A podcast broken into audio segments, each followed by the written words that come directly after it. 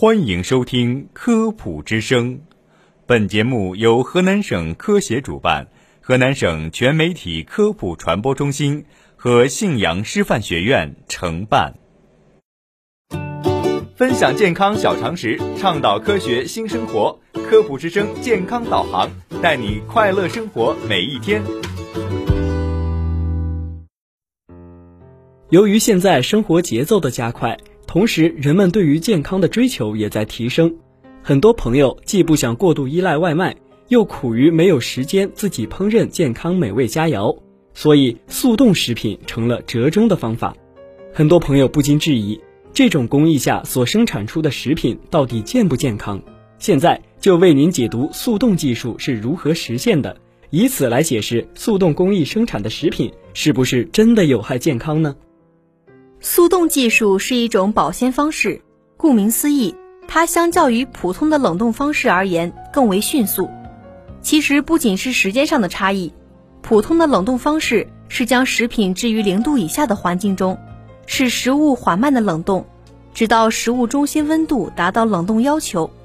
然而，这种方法所用时间往往较长，大约需要几个小时甚至十几个小时才能实现。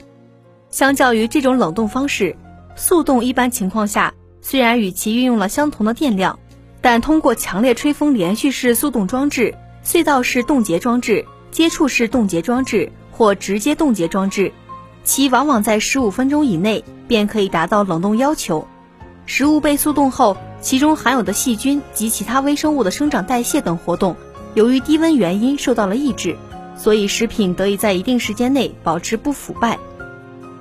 速冻技术相比普通的冷冻技术，更能保持食品的风味以及营养价值。普通的制冷方法由于制冷用时较长，所以导致食物的细胞中水分所成的结晶过大，从而破坏了食物的细胞结构，并且在解冻过程中一些细胞液外露，所以食物中的原有风味和营养便流失了。